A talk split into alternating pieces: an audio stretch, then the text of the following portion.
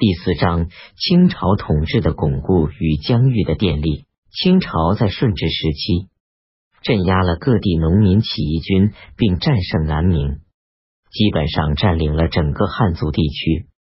对待新占领的封建经济高度发展的汉族地区，如何进行统治和管理，便成为满族统治者面临的新课题：是按照满族的传统制度，还是按照汉族的制度来建立统治？在满族贵族内部展开激烈的争议，并进而演为不同集团的相互倾轧。顺治帝的继承者康熙帝亲政后。依靠满汉官员的支持，成功的解决了这个复杂的历史任务。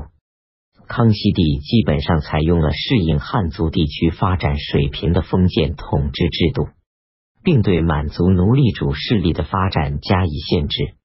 由吴三桂发动的汉人军阀的反清战争及所谓三藩战争失败后，康熙帝进一步建立起完整的封建的政治制度。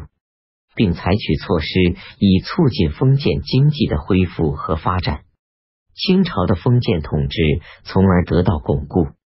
康熙时期完成的另一巨大的历史任务是建立了对边疆各民族地区的统治，从而基本上奠立了中国的版图。在东南，台湾正式降服后，台湾地区直接归于清朝统辖。在东北。制止了俄国的侵略，订立尼布楚条约，划定东北疆界。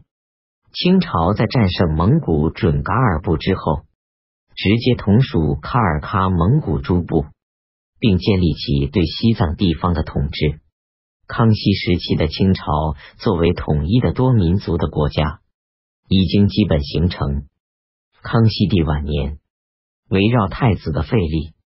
满汉官员浊废无常，政局日益不稳，宽仁政策实施的结果，各级官员贪墨成风，吏治日益败坏。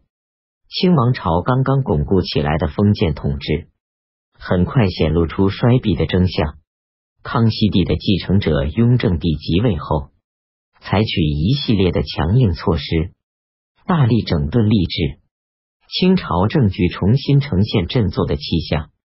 雍正时，与俄国订立恰克图条约，划定北部疆界，击溃准噶尔部在西北的势力，并加强了对西藏的统治，为乾隆时期的强盛之局奠定了基础。